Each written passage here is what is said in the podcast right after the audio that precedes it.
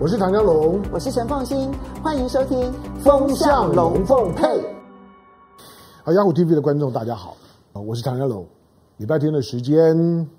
来跟大家轻松的聊一聊，但是重要的事情。好，今天我们来聊一个主题，这个主题叫叫做“美国养的流氓”，这种带着强权政治的帝国主义式的白人种族优越的洗脑。尤其呢，这种的话语权呢，几乎呢都在美国的手里面，因此我们对于呢国际事务的理解会非常的美国中心主义。那这种的美国中心主义的美国人的思维去理解的世界，跟真实的世界可能会有很大的落差。这在政治心理学上面呢，这种的叫做 psychological environment，就是你的心理的那种的环境，跟真实的环境之间的差距。那种的认知差距越大的，那越接近了这种的精神分裂的病态的状态。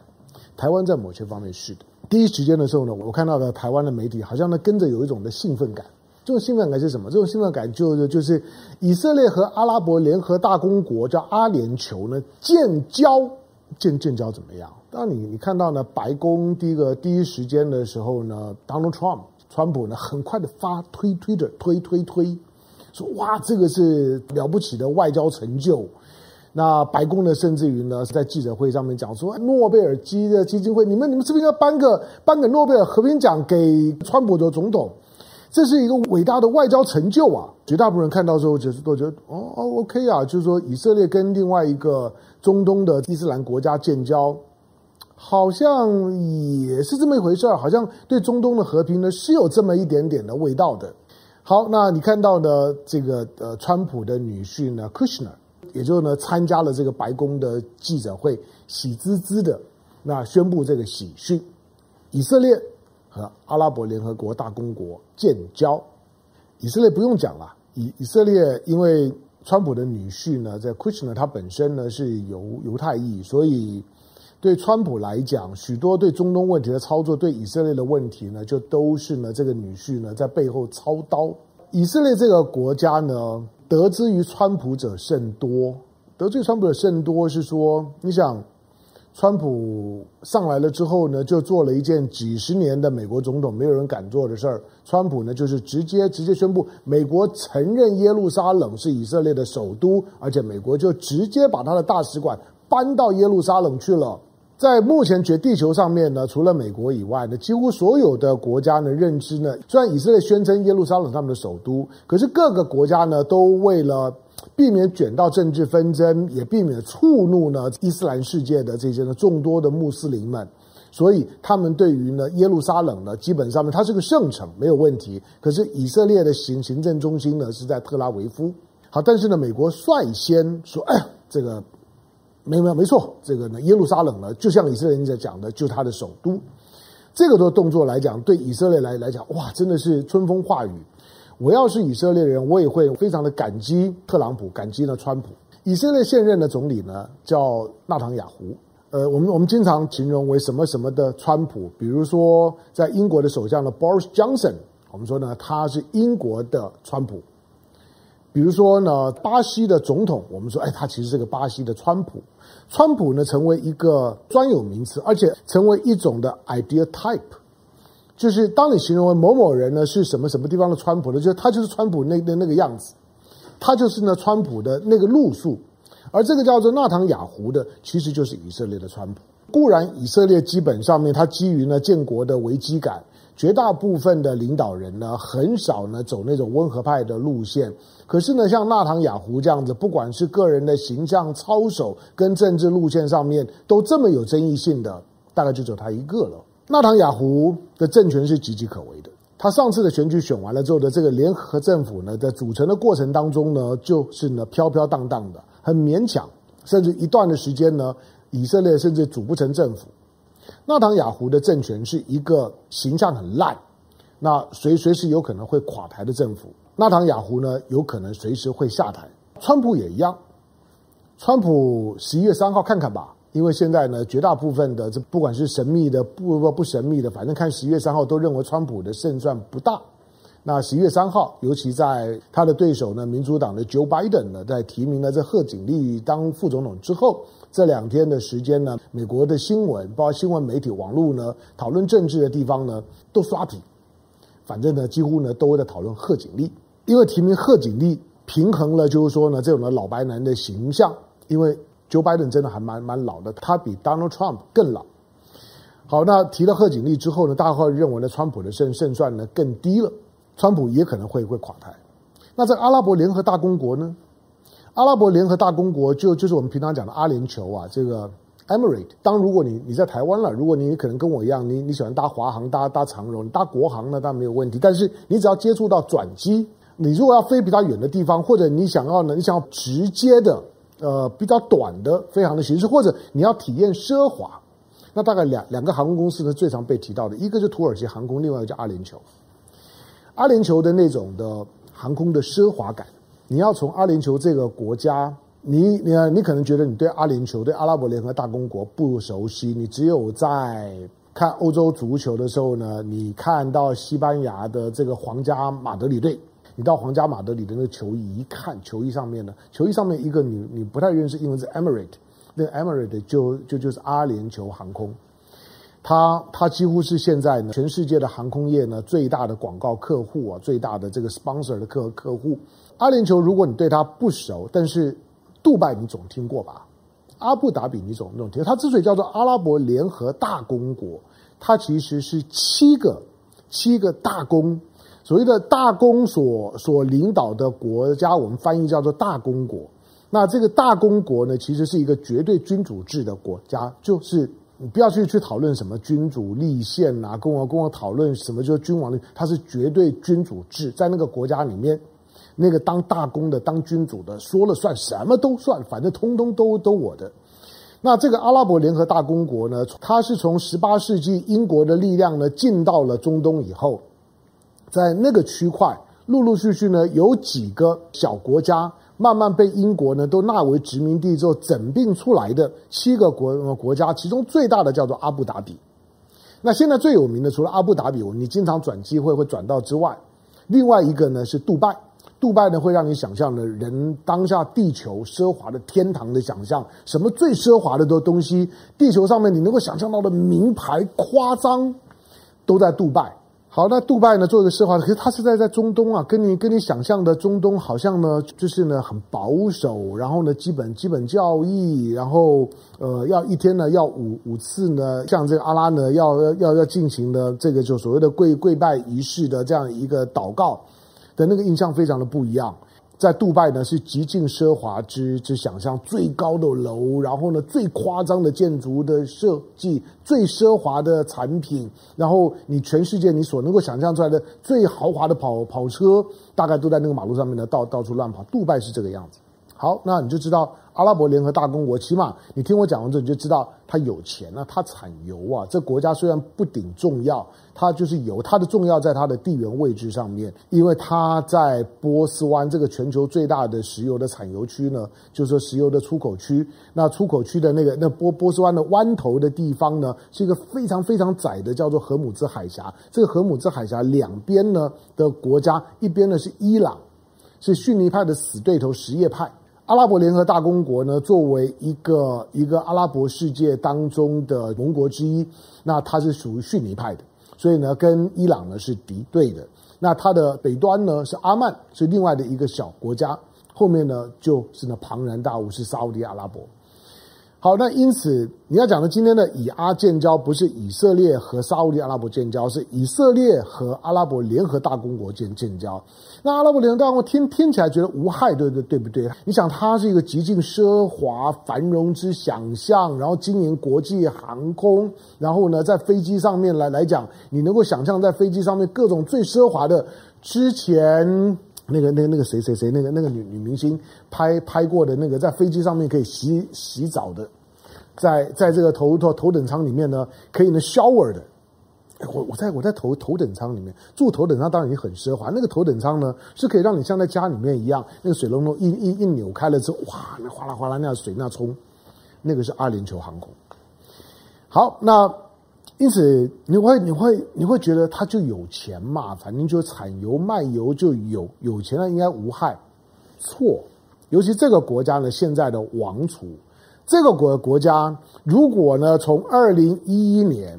那兴起了一波的所谓的茉莉花革命，从从北非到到中东一路的一路的烧，里面呢。呃，也烧死了，就是说呢，两个两个美国呢曾经标定的流氓国家。美国呢，美国呢，从从上个世纪末呢，就就标定了，在四个国家呢贴上标标签，说这四个国家呢是流氓国家，是恶棍，是我们要消灭的。换句话说呢，美国绝对不会跟这些人交交往，就要消灭他们。一个是利比亚，然后呢，利比亚的格达费，啊、伊拉克的海山。好，那这两个都被都被消灭了，都死于非命了。另外的两个呢，是美国呢，即使到现在为止呢，这川普呢都还极力在挤压，想把活活给掐死。一个呢是朝鲜，现在的领导人金正恩，还有一个是伊朗，这都是呢美国的眼中钉、肉中刺，说他们是流氓，是呢是地缘政治上面的毒瘤，那是呢这国际社会动荡的根源，那要消灭他们。美国消灭了两个流流氓国家，死于非命啊。那另外的这这两个现在还在还在处理，然后大家就美国呢俨然就是呢正义的化身，因为台湾呢已经被被这种的美式的宣传已经毒化的太深，你你你你想到想到美国的时候，你想从从这国家的名字听起来，听起来呢就完完全全呢已经是被过度的美化，就美美国嘛，American，那 America 我们为什么要翻译说美国呢？一个一个国家这么美，我们用最好的字呢给给这个国家用叫美国。大陆还翻作米国，还稍微呢中性一点，但是呢翻作美国，那 American 为为什么要要要叫美美国？反正呢以前就就这样，就觉得这国家什么都都好。你想到的时候呢，就是那种的正义的化身，美国队队长、惊奇四超人，你都都觉得被那个好莱坞的那种的那种的文化文化侵略给洗脑的差不多。美国呢放个屁都是香的，美国做什么都是对的。所以当他说是流氓的时候，那个就是流氓。当跟美国当朋友，一定都都都好人。在美国队长身边身边会有恶棍吗？不，不会嘛。你一想说，怎么怎么可能？美国队长啊，怎么可能有恶棍？美国是天天的在在讲人权的，在讲民主的，在反共的，在反中的。那因此呢，当他说呢，这些是流流氓，那些流氓一定是流流氓。在他身边的呢，一定呢都是好人或者好国。可是并并不是，我刚刚讲的，就是说，不要说呢，川普这个人好不好，你你自己去看。但是我说，以色列当下的以色列的政的政府是个极有问题的政府。纳唐雅胡是以色列人去之而后快的，什么时候会下台呢？不知道。以色列最马的，最少他内部呢是民主的，但是纳坦雅胡呢进行的呢仍然是呢极端的民族主义式的操作。好，那这个。阿拉伯联合大公国的这个王王储，中中东啊，在伊斯兰世界里面，如果有两个恶棍，一个呢是沙乌地阿拉伯的王储，还有一个就是阿拉伯联合大公王储。这两个王储基本上面实际上面已经呢都在掌权了，但是只是说呢，老子还没有还没有还没有走，所以呢，基本上面呢都还是以王储的身份，但实际上面已经在掌控这两个国家，而且是极端的恶质。如果你要你要知道什么叫独裁，什么叫做集权，什么叫做政府暴力，那你就去看看呢。这两个呢，在中东呢，许多的穆斯林呢，关注中东问题都知道这两个狼狈为奸。那你想，连在沙乌地阿拉伯的这个王储，基本上呢，他不太否认，就是说没有错。你说的那个美美国的华盛顿邮报 （Washington Post） 呢，这个中东的特派员后来被骗骗进。骗进了土耳其的这个，就是说呢，呃，沙乌地阿拉伯的这个领事馆里面进去就没有再出来，被杀的像杀杀猪一样的杀的，最后连尸体都找找不到的，全世界都知道，就这个王这个王储干的。只不过呢，就是那个 Washington Post 华盛顿邮报的那个特特派员写过一些对沙乌地阿拉伯王室对王王储呢有批评的这些呢评论，结果呢下场就是这样，大家就说那个那这这两个是中东的恶棍呐、是中东的中东的流流氓，是有人说是中东的混蛋。可是你看呢，美呃美国的美国的官方的那种的态度摆出来是是什么？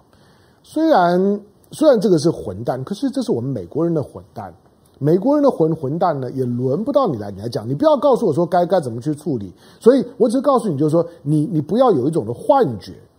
一切呢以美国为为上，把美国所有讲的话呢都当作是真理。以为呢美国的身边呢都好人都好蛋，鬼扯一通。这个这个是我个人，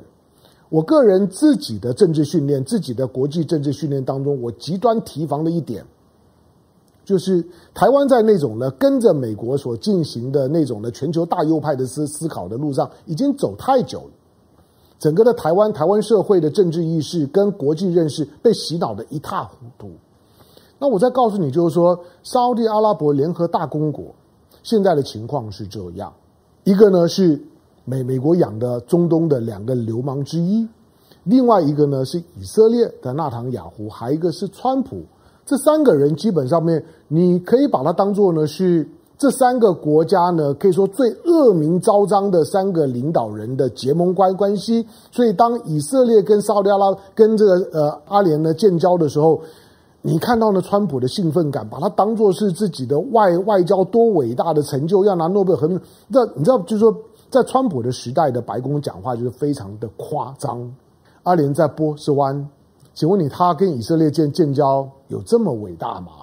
不要不要说像像我讲的一样呢，是是三个就是说恶名昭彰的政权的结盟。就算没有这种的这种的政治背景上面的理解，以色列在中东当然是一个非常孤单的存在。它和阿拉伯世界之间的冲突，那个是呢几乎呢很难化解的。它唯一呢跟这建交的呢两个呢两个整个中东地区的国家，一个呢是旁边的约旦。因为约旦又弱又又小又不产油，那约旦呢隔着约旦河，那跟以色列的邻接，那基本上它是一个由温温和派的政府，完全呢是由美国掌控的一个政府，美国叫他干嘛就就干嘛，他跟以色列是是有邦交的。还一个呢是埃及，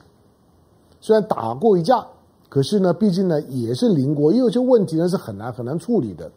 以色列跟埃及有有邦交。跟约旦有邦交，除此之外，它跟广大的中东地区都没有邦交。现在多了一个阿联酋，多了一个阿联酋之后，你看到呢，美国的极力的炒作会产生一种幻觉。我在讲的就是说，那纯粹是幻觉，不要因此真的以为就是他达成了多伟大的外交成就。以色列终究呢是在美国的保护之之下呢，在中东横着走的。在中东这个地方，你想，川普刚当总统了之后。出访中东，他第一次出访到中东，到中东就去两个国家，一个是沙乌地阿拉伯，一个就是以色列。基本上呢，当然也是他他女婿的献策了。美国呢，在中东呢，就是呢一边呢掌控了逊尼派的沙乌地阿拉伯，管理沙乌地阿拉伯的现在现在的政权有多专制。有多烂？它几乎呢反所有的我们的文明价值，在在性别上面对女女性的女性的歧视跟压抑，在人权、在同性恋等等的议题上面，你更不要去呢中东去跟沙乌地阿拉伯、跟阿拉伯联合大公国谈民主。今天如果美国敢把他的民主的信念、法治的信念，有关于呢基本的人权价值的信念，敢去跟沙乌地阿拉伯，敢去跟呢阿拉伯联合大大公国这两个他养的流氓讲说，哎，你们要要落实民主、自由、人权、法治，那我就给他拍拍手。但是很遗憾，美国不会这样子做。这两个是混蛋，但是呢是美国人养的混蛋的意思啦。我我我没有特别恶意，但我也不不认识他们。我只是说长时间的对这些议题的关注。你看到以色列跟阿拉伯联合大公国建交的时候，以色列是一个民主国国家，它的操作包括它的情治单位一直都都很活跃，它是一个安全感严重不足，但是呢还算是自立自强的国家。就像在蒋经国的时代的时候，蒋经国的那个呢，美国的 CIA 中情局的那个副局长的好朋友，曾经评估过，就全球的国力评估的时候，以色列和在台湾的中华民国。是两个呢，两个战力评估呢非常强的国家，因为战斗意志呢非常的惊人。以色列跟台湾曾经有很长一段时间都是安全感严重不足的国家，所以私下的关系呢都还算不错。我只是说个别国家的厉害是一回事情，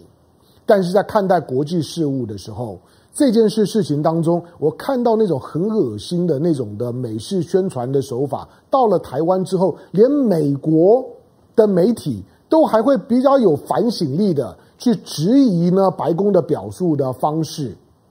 但是在这台湾，大家呢就完全好像呢把白宫的新闻稿拿来照着读一遍之后，觉得世界就是这个样子了。这个对于台湾，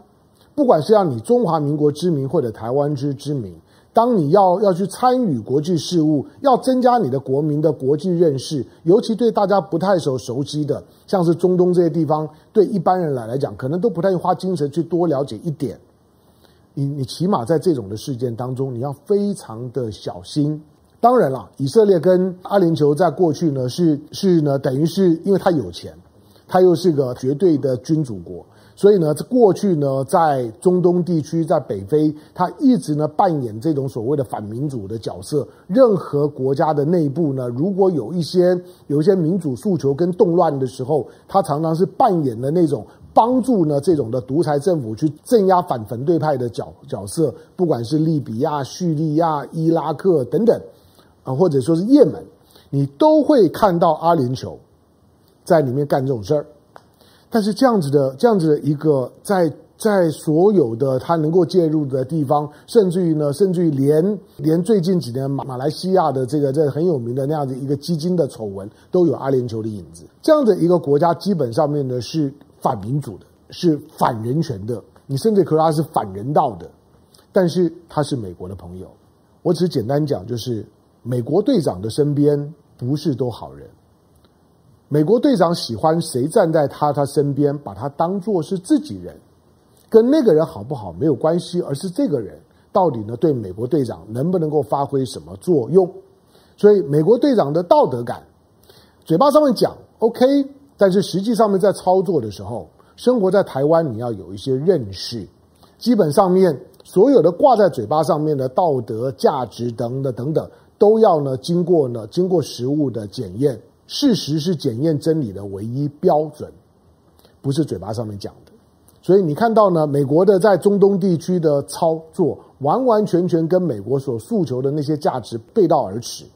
在以色列和阿联酋建交的过程当中，不管对以色列也好，对阿联酋也也好，基本上面都只是恶名昭彰之间的相互取暖。